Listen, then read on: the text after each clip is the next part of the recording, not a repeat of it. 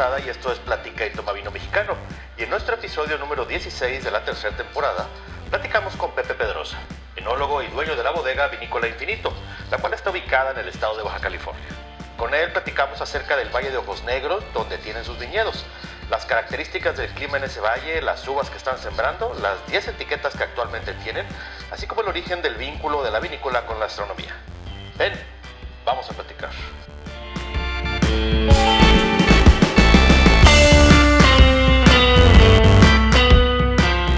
Pepe Pedrosa, bienvenido a Platica y Toma Vino Mexicano, ¿cómo estás? Muy bien, Dani. Muchas gracias por la invitación. Un gusto tenerte aquí por primera vez en este nuestro podcast para platicar de, pues, de tus vinos en algún momento y de tus proyectos y de lo que te dedicas y todo. Eh, y pues vamos de lleno de una vez para quienes no te conocen, eh, que sepan un poquito de quién eres y dónde estás en esto del vino mexicano. Claro que sí, Dani.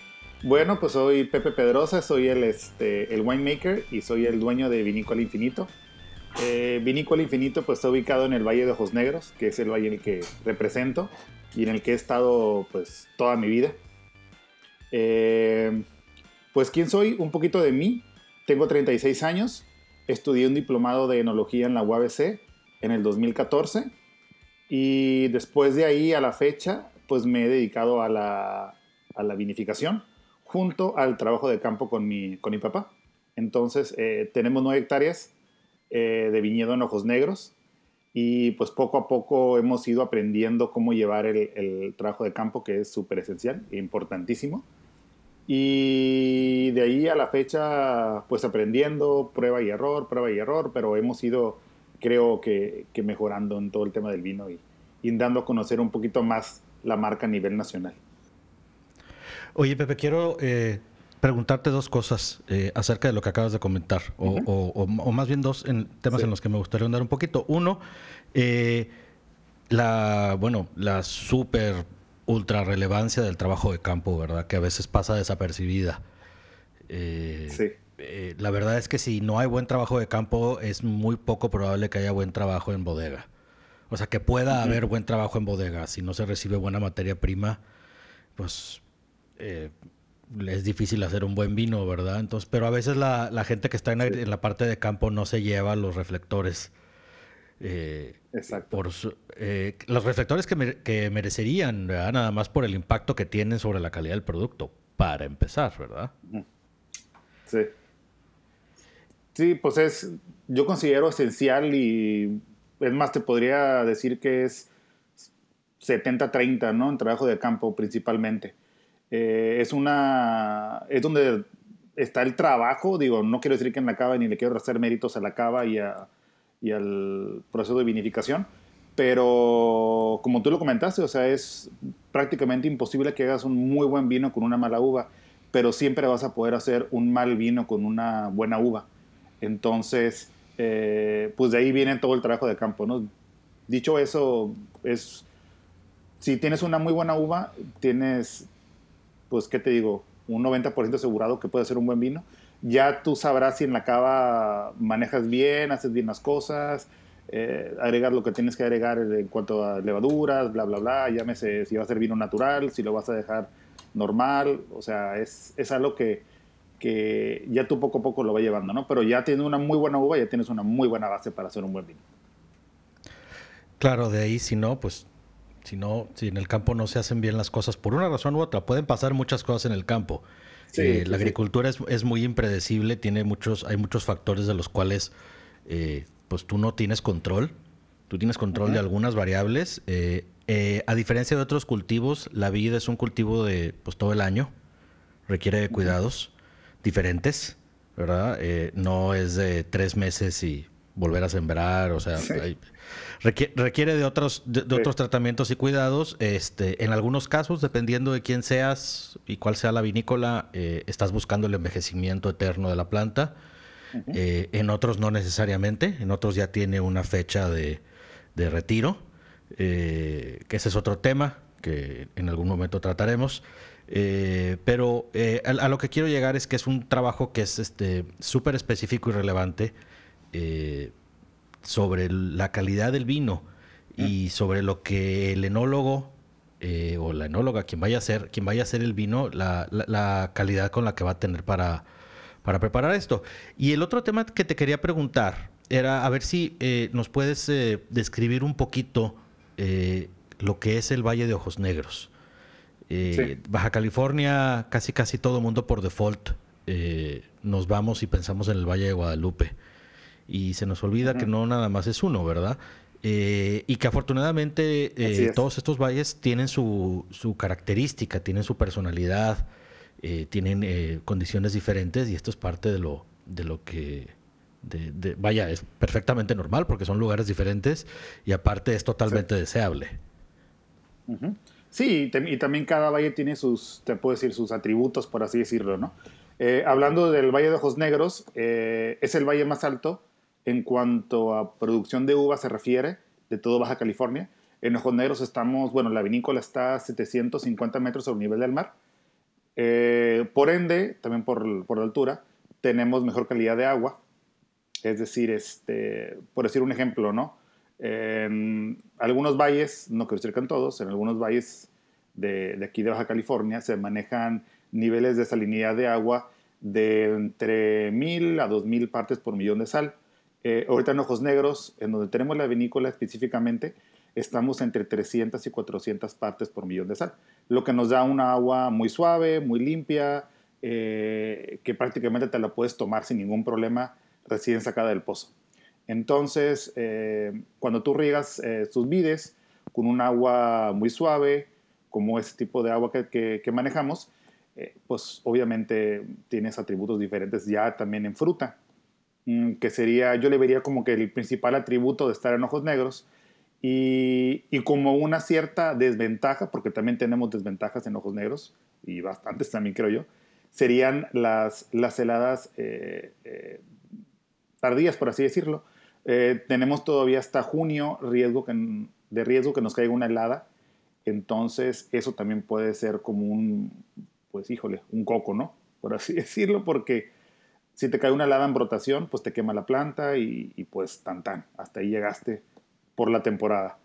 Entonces es, tienes que tener, vuelvo a lo mismo, un buen manejo de campo, tener tu planta bien hidratada, eh, tenerla bien fertilizada, tenerla fuerte, vigorosa, eh, para que si te llega a caer una helada, o sea, no te queme tanto como te podría llegar a quemar, ¿sabes? Entonces, eh, de ahí parte todo esto. Pues es una cosa por otra, ¿verdad? Por un lado, eh, la altura te otorga unas cosas y por otro lado, pues te entrega otras. Eh, eh, que, así sucede en, muchas regiones del mundo vinícolas, donde el tema de las heladas fuera de tiempo, por decir así, siempre es una cosa latente, no sabes si va a pasar. Digo, cada vez hay mejores tecnologías como que para apaciguar el efecto. Eh, pero si cae muy rudo, ah, como dijiste, aquí se acabó esta temporada. Si te cae lo suficientemente mal ese día o, si fue demasiado fuerte y, se fue el año. Te esperas. Sí, sí. Y, no, y en el, en, el menos peor de los casos se fue nada más el año. y, no el viñedo completo. Hay ocasiones donde se quema la planta y se muere la planta y adiós, todo. No nada más las flores o las frutas o lo, no, va y todo. también. Este, y pues a volver a plantar y a volver a empezar, ¿verdad? Eh, sin embargo, luego... Desde cero. Eh, quisiera pensar, pero a, lo mejor voy a hacer una idea así muy larga y, quizá la estáis sobregeneralizando. Pero a veces las zonas con mayor altura que tienen estos riesgos eh, de helada, que son latentes de todos los años, la, la, verdad es que no sabes si te va a suceder o no. Pero por otro lado, siento que como como si fuera como a moneda de cambio, eh, otorgan una personalidad, no sé cómo decirlo, ligeramente más elegante, a lo mejor es la palabra, no sé si sea esa, eh, a los vinos. Tienen este, no sé, tienen otro, eh, otro porte que no conseguirías si no fuera porque estás ahí. Nada más que esa posibilidad, este, pues a veces te puede salir cara, ¿verdad? Es el detallito. Sí, así es. Eh, pero yo te puedo decir que, por ejemplo, los vinos que he probado de ojos negros de las vinícolas que estamos ahí, eh, son vinos súper frutales, súper aromáticos, sobre todo en nariz, se me hacen que es su principal atributo. Digo, tampoco dice que en boca no, pero eh, en nariz, cuando no utilizas barrica, por ejemplo, en los tintos que yo manejo, eh, neta que tiene una nariz súper espectacular, bien encendida, o sea, ningún vino es como que, ay, de que, ay, no está, no tiene buena nariz o algo, o sea, todos son como que muy aromáticos, desde el Cabernet Sauvignon hasta el Tempranillo, el Malbec, el Nebbiolo, el Syrah también, no se diga, entonces eh, siento que por ahí va la cosa, ¿no? O sea, pierdes, por ejemplo, tienes esa desventaja de la helada o del, en el manejo del campo, pero pues si lo llevas bien el viñedo y todo, surgen cosas muy interesantes en este, en este valle. Y eh, poquito siento también como remembranza de, Ojos Negros, que también es un, es un buen punto, es que eh, Ojos Negros inició como un valle quesero, eh, hortalicero principalmente, y el trabajo de, del viñedo en Ojos Negros tendrá unos 20 años, yo creo, a lo mucho 20 años. Entonces, es un valle nuevo en cuanto a la producción de uva, por así decirlo, pero, pero muy interesante. Y tan interesante que varias vinícolas ya de Guadalupe se están yendo a, Ojos Negros a plantar sus viñedos, ¿sabes? Entonces, eso dice algo, algo bueno de nuestro valle. Sí, este, la verdad, yo de ahorita que dijiste eh, los datos de como 20 años, eh, que es más o menos lo que ahí voy cumpliendo dentro de este mundo de una manera u otra, eh, sí tienes razón de, pues sí, desde hace relativamente poco, es muy joven en, términos de vino, pues estás en pañales todavía como, como tierra de vinos. Eh, pero sí ha sido una cosa que cada vez se escucha más. Cada vez hay más proyectos o más vinícolas que ahora tienen eh, viñedos. Que, que, tengan en viñedos en Ojos Negros no quiere decir que sueltan los que tenían en Guadalupe. Eh, pero como dices, hay muchos proyectos que cada vez más, o proyectos ah, nuevos, o, proyectos que se expanden eh, en otros valles. Eh, y dado el, los resultados que han habido en los últimos 20 años y el, pues el crecimiento que ha tenido, pues te da para pensar que, bueno, de entrada los resultados han sido buenos y es por eso el crecimiento. por eso es la apuesta, vaya por, la calidad del, producto que se está obteniendo, no por no porque te salga eh, más fácil o porque sea más barato necesariamente. Eh, más bien es por la calidad que lo buscas, ¿verdad? Sí, claro. Sí, así es, totalmente. Es la calidad, sobre todo como, como te comenté, el agua, principalmente, eh, la tierra, el clima, digo, las heladas, pues ni modo, no estás expenso a eso, pero, pero fuera de todo, creo que son más, muchísimas más las cosas buenas que las malas. ¿no? Entonces eso es, es muy bueno. Ahí en Ojos Negros, ¿qué es lo que ustedes están plantando? Eh, tenemos siete variedades. Tenemos eh, Cabernet Sauvignon, Syrah, Tempranillo, Malbec, Nebbiolo, Grenache Blanc y Moscatel. Y estamos experimentando con un poquito de Petit Syrah que pusimos el año pasado como prueba, a ver qué tal sale. Ya en tres años más nos daremos cuenta. Eh, Aparte de todo eso, eh, también eh, la vinícola pues es una vinícola familiar completamente, 100% familiar. Eh, somos agricultores, tanto mi padre como yo, y también tenemos calabazas de exportación, hortalizas, un poquito de tomatillo, cebolla, chiles y tanta. Entonces, dado las bases que teníamos del manejo de campo, bueno, mi papá más bien, más que yo, eh, decidimos incursionar en esto y poner eh, viñedo en el 2008. Entonces, ya teniendo las bases de llevar otros cultivos, decidimos arriesgarnos y como era un cultivo que no era tan demandante de agua, el viñedo, entonces decidimos incursionar y ponerlo. Y comenzó como un, no quiero decir como hobby, pero como algo diferente, como aprender algo de otro cultivo y cómo llevarlo. Eh, pues padre, ya sabes, papá, hijo, familia y todo, algo que fuera como bonito, como, como simbólico a la familia. Pero poco a poco nos fue demandando más, nos fue pidiendo más, este, fue creciendo, fuera de que, no, pues ya estaba la uva lista, pues, ¿qué hacemos? No, pues vino. Eh, ¿Y quién lo va a hacer? No, pues métete a estudiar. Me dijo mi papá, no, pues a ver, ahora aprendes, o sea, y, y, y, y, todo como que fue muy rápido, como que se, se dio tan, tan, no, tal vez no tan planeado el 100%, pero, pero te digo, o sea, fue, fue muy lindo, ¿no? Porque aparte, pues, teniendo ahí al lado de mi papá y verlo todos los días y, y que, se, hagas un vino y él sea tu primer juez, ¿no? Que te diga, ¿sabes qué? La regaste, o está bueno, está malo, está X. O sea, es, es, es, es muy lindo y es muy, muy padre, la neta. Oye, y antes de entrar eh, un poquito más a, a, que hablemos de, de, de, la vinícola en sí, de tus vinos, ¿qué, digo, como dices, ustedes, bueno, desde el 2008 y el Valle tiene por pues, relativamente pocos años, pero ¿cuál crees tú que en estos 20 años son eh, la o el par de uvas que están resaltando o que tú dirías, si tuvieras que apostar o si estuvieran en una quinela, tú dijeras, oye, ¿cuál va a ser la, estrella del valle? Híjole, yo te diría que el Syrah, totalmente. Syrah, yo miré por Syrah y por Nebbiolo, por esas dos, y no sé cuál más que otra, pero, pero en serio que se dan súper bien en cuanto a producción, en cuanto a calidad, a, todo. Digo, me imagino que seguirán experimentando con más uvas conforme va pasando el tiempo, como mencionabas ahorita, que acaban de plantar eh, eh, Petit Verdot, me mencionaste, ¿verdad? De, no, eh, Petit Syrah. Petit También fue con la que estamos incursionando. Ajá. y pues bueno, a ver cómo sale en tres años. Detalles del, del, cultivo de la uva es que te tienes que esperar varios años para darte cuenta si, no nada más si la, obviamente la planta sobrevivió, pero y si está dando fruta, sino además qué clase de fruta está dando. Exacto, si es lo que estás buscando, si no es lo que estás buscando, si son toda una serie de factores, ¿no? O sea, que, que, tienes que ver, o sea, no nada más es de que, ay, sí, dio el racimo muy bonito, ah, sí, ah, bueno, ahora viene la otra parte, ¿no? Si ya que la vinificaste, a ver cómo está, y cómo está en, en todo su SMAC 32, por así decirlo. Claro, no se trata nada más de que se vea bonito el racimo. Digo, ayuda a, las expectativas, pero. Pero. Digo, no sé qué, no sé qué viticultor se guíe por la vista necesariamente. Eh, digo, se hacen otra clase de mediciones y se toman ahí, digo, cuando menos la pruebas, ¿verdad? Habrá quienes lo midan, midan cosas con, con en laboratorio, pero todo el mundo tiene ahí una manera de, de, decidir cuándo cosechar.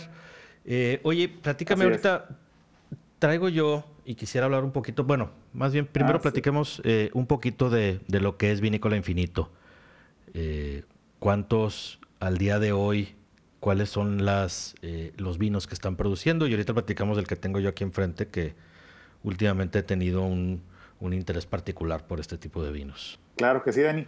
Bueno, tenemos 10 etiquetas ahorita.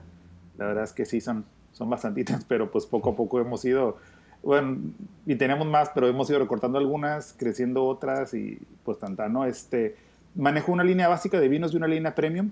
La básica, eh, que es eh, Supernova, que es un ensamble de Grenache Blanc con Moscatel. Eh, es Nebula, vino rosado, Nebula Rosé. Ese es Grenache Blanc, Moscatel y Cabernet Sauvignon.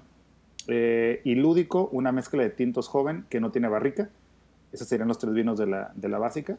Eh, en la línea premium manejo un blanco que es un Grenache Blanc 100% eh, fermentado en barrica y con creencia en barrica por seis meses.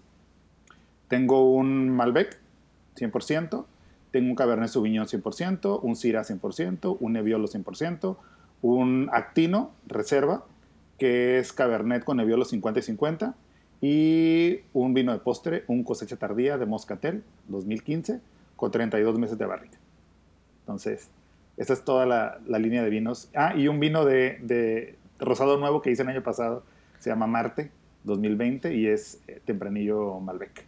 Son, sí, son bastantes etiquetas.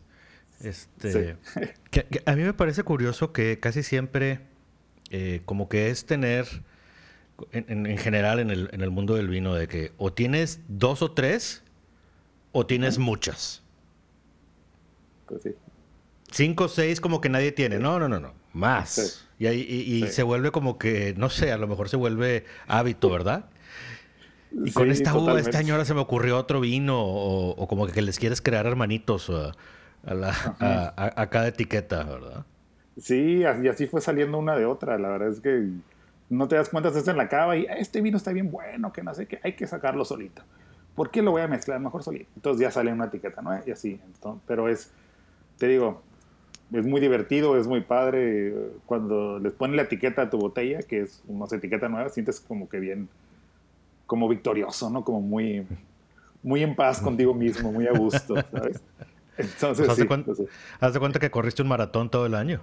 Haz de cuenta, pues sí, totalmente, porque todo lo que tuviste que pasar, que las noches que tal vez ni dormiste, ¿no? Pensando en que, a ver, ¿cómo voy a hacer este vino? A ver, y si, ay, no sin barrica, ay, lo mes no es lo mes, ¿sabes? Entonces es, es todo un proceso, eh. O sea, que es, Exacto. Oye, quisiera, quisiera detenerme en un, en un punto eh, que me parece interesante, que es este el nombre de la bodega Infinito y el logotipo que me llama mucho la atención porque es este, pues es el signo, pero hecho como si fuera una constelación.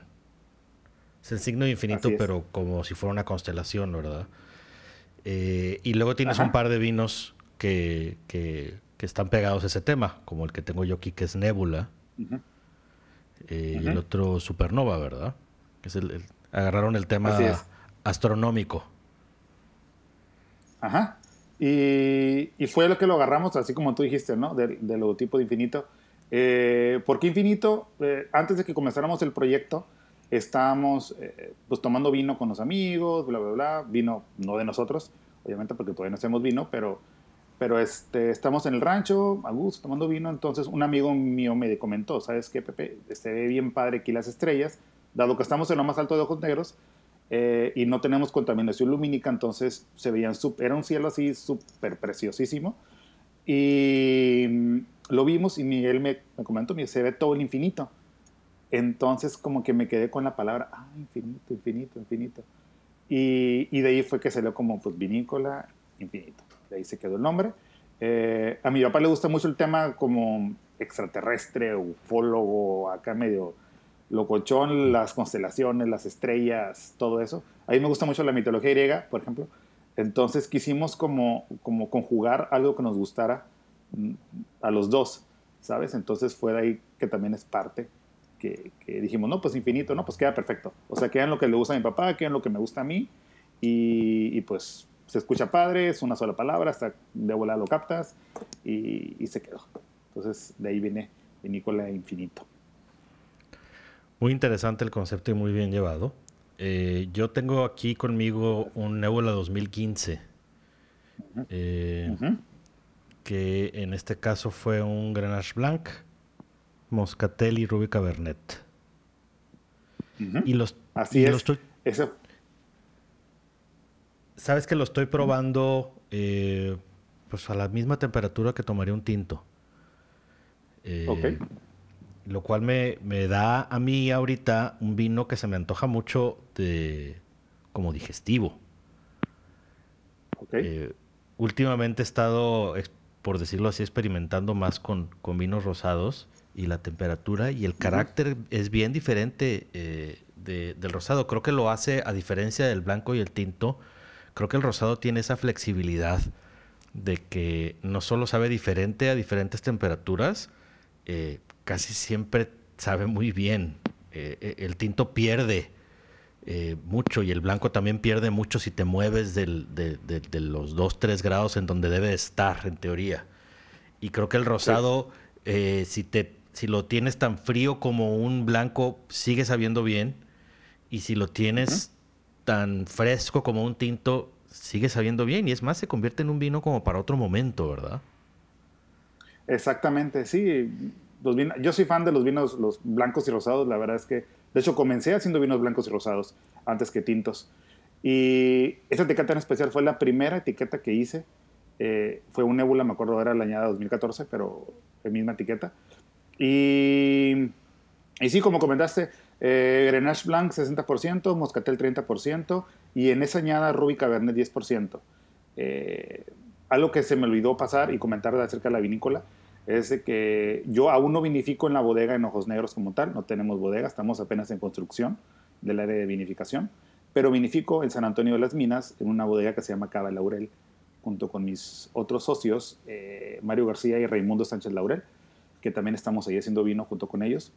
Eh, cuando yo llegué a la bodega, llegué con Grenache Blanc y con Moscatel en el 14 y también en el 15. Entonces, él ya tenía una barrica ahí de Rubí Cabernet.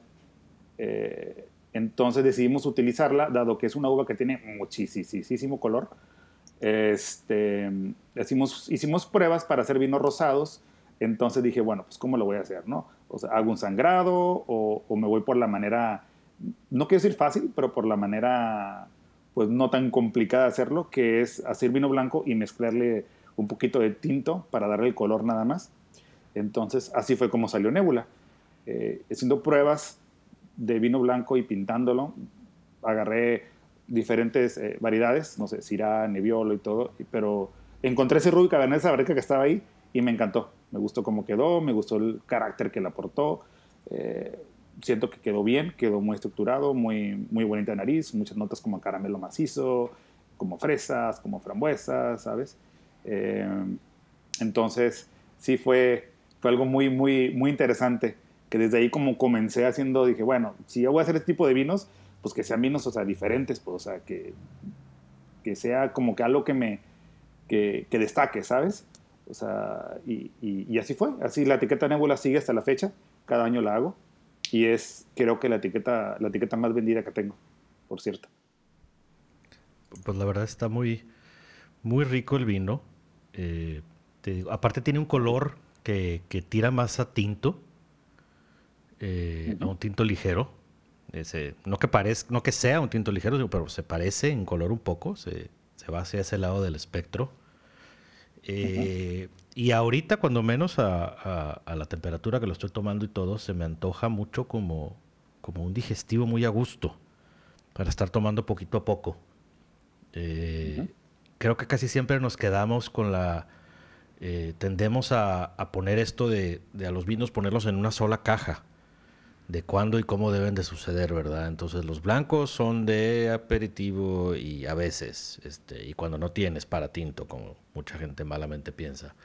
Eh, los rosados son para eventos de este estilo y el rosado tiene que ser dulce. Y los tintos son para esto. Y así como que para simplificarnos las cosas, yo creo que lo hacemos de manera inconsciente.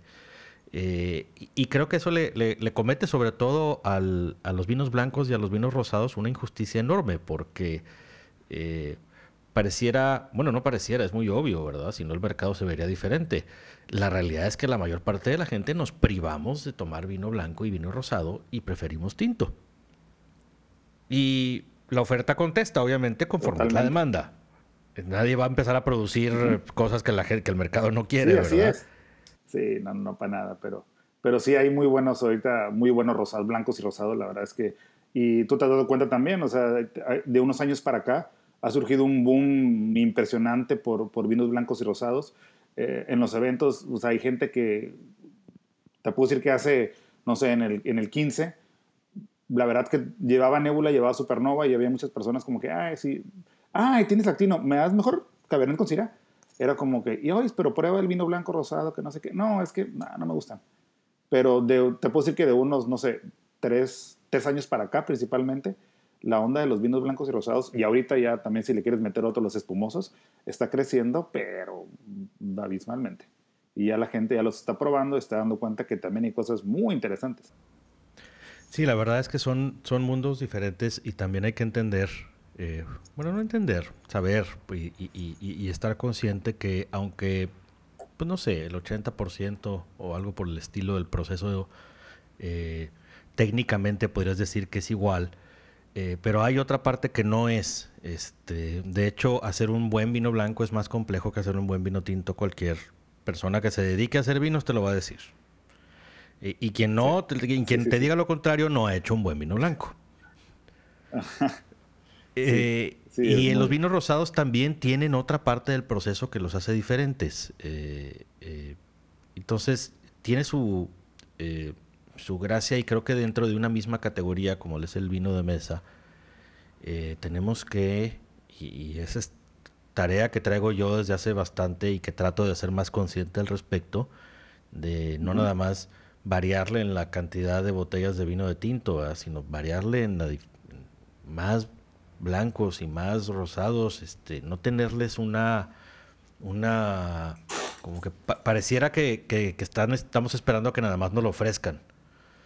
Eh, mm. Así como que, ah, bueno, tocó blanco con esto.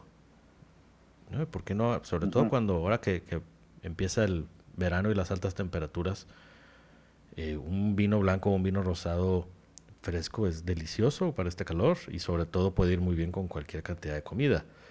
Este, Y no te priva, aparte, por otro lado, de tomar O sea, uno no cancela al otro. No porque te tomes una o dos copas de vino blanco quiere decir que no puedes tomarte una o dos copas de, vino tinto con, con la cena o con la comida que estás disfrutando, ¿no? Sí, claro, así es. O sea, inclusive también puede ser como una manera de abrir, ¿no? O sea, comienzas con vino blanco, con vino rosado, y ahí te brincas un tintito. Entonces es, es... Yo siempre digo que los vinos eh, blancos y rosados como que te incitan a tomar, a tomar más, ¿sabes? O sea, por el nivel de frescura, el nivel de tal vez no sé, de permanencia, no sé, hay algo para mí que me gusta de esos vinos, que siempre es como, ay, comienzas y te acaba la botella, casi casi. O sea, diferencia que a lo mejor de un tinto, ¿no? Que a lo mejor por, por ser un poquito más tánico, por ser, tienen pues la uva tinta, obviamente, tiene los taninos necesarios y te hace un vino más tánico. Entonces, el vino blanco y rosado a veces te acaba la botella y ni cuenta te diste. ¿Sabes? Cosa que no, no voy a decir que no me ha pasado, ¿verdad? Pero este, pero pues así es, o sea, se van, son vinos frescos y si le metes ahí, pues que tienes un día caluroso y todo eso, pues razón de más. Entonces sí, sí, sí decirle a la gente que pues aprovechen y, experimenten con vinos blancos y rosados que, que son muy interesantes, eh, son muy padres eh, tomarlos y, y aprender un poquito más de ellos, ¿no? También. Además, creo que si fueras a hacer una especie de apuesta acerca de qué le va a ir mejor la mayor cantidad de veces a la comida mexicana, eh, lo más seguro es que sea un rosado y un blanco va a emparejar mejor. Sí. Este, sobre todo si compartes la maña nacional de ponerle picante a todo. Creo que lo, mejor va a ser que tomes un vino rosado o blanco. Ajá. Sí, totalmente. Eh, entonces, eh, creo que hay muchos, son puras situaciones de ganar. Eh, porque también ayuda por otro lado a, identificar sutilezas diferentes en los aromas, en los sabores. Te das cuenta que el espectro es muchísimo más amplio de lo que crees. Así es. Sí. Y que al final del día, eh, pero comparten un, es un mismo fruto. A veces, este, o es la misma, es una planta hermana, ¿verdad? Eh, pero cómo algo puede ser algo tan diferente. Como este, una, diferencia de, de, proceso. A veces, por ejemplo, en los, en, los Blanc de Noirs, ¿verdad? Que son estos vinos blancos hechos de bubas que regularmente son tintas. Este, y a veces a la gente cuando les explican ese concepto es, ah, caray, entonces, y, te das cuenta de lo versátil del asunto, ¿verdad? Sí, sí, sí, totalmente, ¿no? De, del proceso también que lleva a ese tipo de vinos, los blancos de negras, este, que también ya, ya cada vez he visto más y también son súper interesantes súper, súper, a mí pues disfruto bastante. Eh, obviamente el que es prensado directo, bla, bla, bla. Eh, está, te digo, con este tipo de vinos puede ser muchísimas cosas. De maridajes, pues también hay un chorro de maridajes. Te puedo decir, por ejemplo, que el Nebula, el que tienes ahí, ese con unos chiles en hogar queda súper bien, te digo, porque lo he probado y es como el maridaje ideal de ese Nebula, así con tus chiles en hogar. Entonces, sí, Sí, sí, sí. Va muy bien ahí el comentario. Fíjate que qué bueno que todavía tengo otras de este mismo. Ahora que empiece, próximamente que empiece la temporada, este, voy a usar uno de esos. Lo dijiste y inmediatamente me hizo sentido en la cabeza. Sí. Con lo que estoy probando. Sí. Este, quizás un poquito más fresco de lo que lo estoy probando ahorita. Así es. Nada más. Más tirándole a frío. Más tirándole a, temperatura de blanco. Así me gusta como para Todavía tengo hambre y voy a comer quesos. Inclusive eh. ese con, quesos de la región, con quesos de, Real del Castillo, también me queda muy, muy bien. te digo, son súper versátiles, súper maridables ese tipo de vinos. Sí, no sé, que no se nos olvide, este, quien nos escuchan siempre, si van a comprar varias botellas de una vinícola, pues también, o varias botellas de vino, varíenle también en el, en el blanco y el rosado, aunque, aunque sea por el simple hecho de probar, hombre. Sí, vale la pena. ¿Qué, qué es lo peor que puede pasar? Que no te guste. Ya. Este. Nada más háganlo así en las temperaturas correctas, sobre todo los blancos. Porque la temperatura de la que toman el tinto no les va a gustar el vino blanco. Desde ahorita se los digo. Lo más, 99% seguro que no les va a gustar o no les va a gustar tanto como a una temperatura este, fresca fría, diría yo, ¿no? Unos 8 o 10 grados. Sí, porque no es frío o cerveza. Tampoco lo quieres a 4, 3, 2 grados, ni de chiste. Sí. Porque no te vas a ver a nada. Sí, los vinos, los vinos blancos eh, son muy de. Cuando los bajas a la temperatura, la que comentas, se cierran completamente nariz y, y, en boca también y no los disfrutas, pero, pero para nada, ¿no? Entonces tienes que dejarlo a una temperatura buena para que pueda liberar sus aromas, para que puedas captar todo también en boca y lo puedas disfrutar bien, como se debe. Exacto, exacto, exacto. Oye, ahorita. Eh que me digo, voy a volver a conectar el tema de las etiquetas que están haciendo, eh, el hecho de que tienen varias y que además están experimentando con, con, diferentes uvas en viñedo. Supongo que en los años eh, por venir traen, eh, pues seguirán sacando etiquetas y, y, tendrán en mente ya ahorita algún proyecto o curiosidad que quieran hacer, que esto es también hasta cierto punto medio, afortunadamente también es, es muy común en el mundo del vino, la curiosidad de querer estar haciendo cosas nuevas y experimentando con diferentes uvas y procesos, ¿verdad? Sí, así es, o sea, es, es, es parte, ¿no? Y también eh, es una parte muy bonita que también como que te motiva, ¿no? A seguir como trabajando y a seguir, este, pues a seguir chambeando. El, el tener estos proyectos nuevos en, en, en puerta, por ejemplo, nosotros tenemos ahorita el proyecto del Petit Syrah, que nos tiene muy como entusiasmados en que se dé bien la planta, en que haya una buena fruta y todo para poder eh, pues sacar un, un mono ¿no? Petit Syrah, por ejemplo. Eh, continuar con nuestro Nebbiolo, que te puedo decir que de los tintos es como el más emblemático. Eh, ¿Qué otro? Seguir con nuestra línea de, vinos monovarietales. También el Cabernet y el Syrah, digo, no se quedan, no se quedan atrás. Entonces, por ahí va la cosa. Eh, el, nuevo vino que saqué el año pasado, uno que se llama Marte, que es tempranillo con, Malbec, ese también, digo, fue como una prueba este, el año pasado que hice a ver cómo se hacía un vino rosado, o sea, que no fuera como nébula, ¿no? Que es vino blanco y lo pinté con, con uva tinta. Entonces, ese tuvo un poquito de, maceración en fermentación, no sé, una salida de cuatro horas nada más. Entonces, este son ese tipo de experimentos que vamos haciendo y que nos mantienen como muy, muy contentos, muy entusiasmados y que cuando dan resultado y cuando la gente vemos que, ay, me gustó mucho tu vino, qué padre, que, que te arriesgues y que hagas esto y el otro. O sea, como que te inyectan cierta como energía y dices tú, ah, bueno, entonces el próximo año a ver qué me pongo a hacer, a ver qué, qué hago. Eh, así también surgió nuestro, hice un vino naranja hace 2018, que fue como un, como un experimento que es de mínima intervención, entonces este, medio lo abandoné en el tanque, digo, no abandonarlo, dejarlo ahí a la buena de Dios, pero eh, casi ni sulpité, casi no agregué nada, entonces, eh, y así salió, o sea, como un, te comento, experimento y se dio bien, se dio padre, y, y eso es lo que vamos a seguir haciendo, ¿no? Proyectos así, llevándola poco a poco, pero, pero con las bases que ya tenemos, ¿no? Es que el, vino como parte de, lo que ingerimos como bebidas o, comida, tiene esta parte padre de, experimentación constante, que para que tú pruebes algo, eh, regularmente hubo mucha experimentación atrás para llegar a eso que estás probando. Eh, ya sea experiencia de estar en el ensayo de error eh, y estar aprendiendo acerca de, lo que sucede con lo que estás haciendo, o el ir aprendiendo y, refinando o trabajando con lo que tienes y con tu experiencia y vas poco a poco haciendo las cosas pues de manera diferente y eso da una versatilidad y una, una, vaya, vive en una versatilidad y en un mundo tan grande que, que hay para, para eso, hay para experimentar.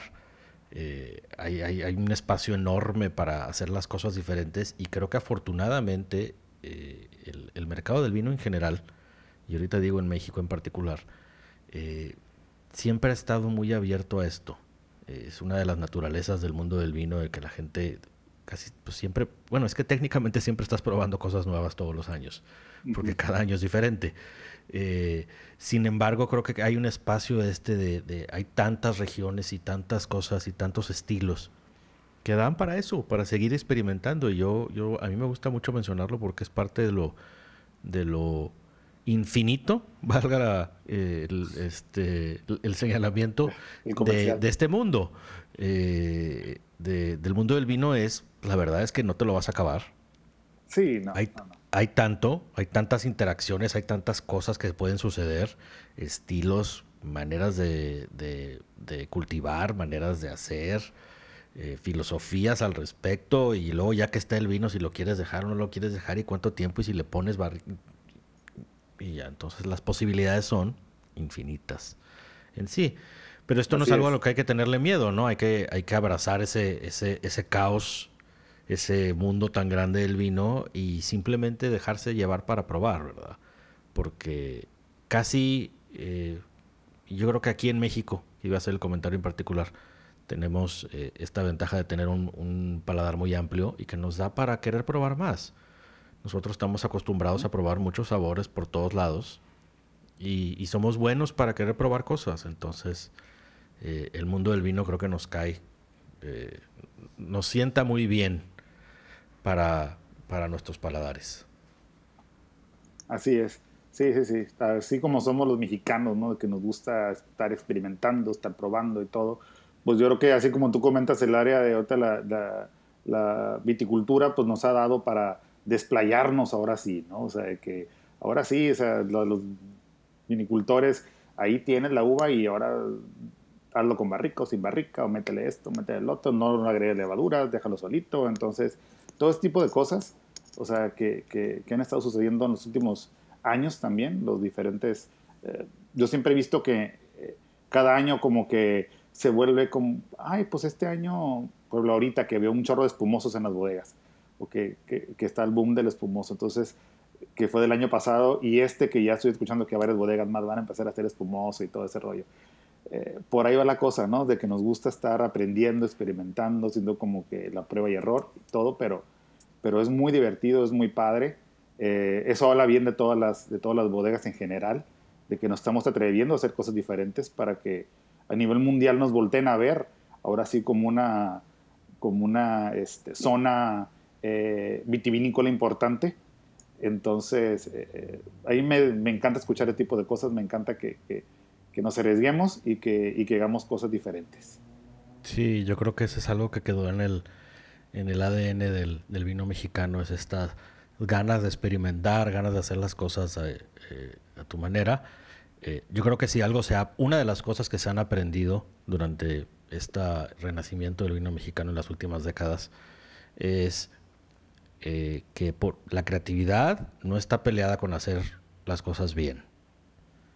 Eh, hay una manera, hay un, vamos a decir, hay una manera, hay ciertas cosas que todos los vinos deben de tener eh, en cuanto a variables y, cosas de química e higiene, y el resto es haz lo que tú quieras.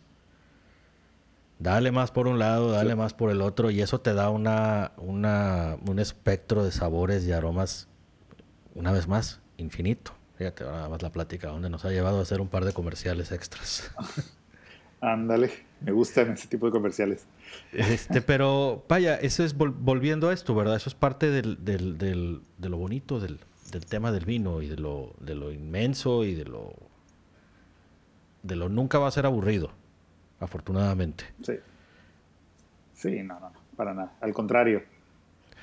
Oye, yo sé, ahorita comentabas que están ahorita en, en proceso de de construcción de bodega y no tienen eh, un, lugar donde, donde recibirlos, pero sí seguramente donde eh, contactarlos. Que yo cada ah, vez claro. me, gusta mencionar que pues de entrada eh, creo que ahorita es muy fácil contactar a cualquier proyecto vinícola. Prácticamente todos tienen una red social y casi todos en algún momento de la semana te van a ver el mensaje. Entonces, este, yo creo que esa es la manera más sencilla, ¿verdad? De llegar. Eh, y me gustaría nada más que, comentaras acerca de, de, pues, ustedes, de, dónde los pueden encontrar y, dónde conseguir sus vinos. Sí, claro, Dani. Eh, bueno, sí, estamos en construcción en, Ojos Negros, en el área de bodega, pero ya tenemos del 2000, que verás, del 2017 a la fecha, tenemos un, un pequeño eh, tasting room en la vinícola que tenemos ahí un contenedor, bla, bla, bla, y ahí recibimos a las personas que gusten ir a nuestra bodega a degustar y a conocer nuestro viñedo. Estamos abiertos eh, solo bajo reservación, pero comentaste, como, como tú bien dijiste, a través de nuestras redes sociales. Estamos en Instagram como vinícola-infinito y en Facebook como vinícola infinito, todo pegado. Y nuestra página internet, vinicolainfinito.mx, también nos pueden encontrar eh, para que conozcan un poco la historia de nuestros vinos, qué es lo que hacemos, dónde estamos ubicados geográficamente, que, que ubiquen el Valle de Ojos Negros y que comentar a la gente que vayan, que nos visiten, que se animen a conocer otros valles, aparte de los, bueno, como Guadalupe, San Vicente, el antiguo Ruta del Vino, eh, San Quintín, otro que también es muy interesante. Eh, pero que, que, se animen a probar cosas diferentes, cosas nuevas, eh, que se puede decir que, que, ampliemos el paladar, ¿no? O sea, que, los vinos de Ojonero son muy diferentes a los de Guadalupe, pero no por, no por eso son buenos o malos, o son mejores unos que otros, o peores. Eh, simplemente es como, como un aprendizaje, ¿no? Yo sí, yo sí lo veo también. Eh, nos pueden encontrar, pues también en línea, pedir directamente con otros nuestros vinos. Eh, somos una vinícola muy chiquita, eh, cada eso también es, es bueno comentarlos. Eh, yo hago alrededor dentro de 1500 cajas por año, entonces de 10 etiquetas, así que ya te imaginarás más o menos cuánto hago de cada una. Y, y, lo que hago, pues lo hacemos con mucho, con mucho amor, con mucho cariño y con muchas ganas.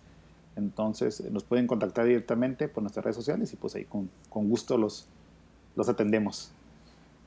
Pues qué bueno. La verdad es que eh, da mucho gusto eh, escuchar eh, que hay proyectos como el de ustedes, que hay muchas cosas muy positivas de todo esto, del Valle de Ojos Negros, de las opciones de vinos, de las ganas de, seguir experimentando y presentando cosas diferentes.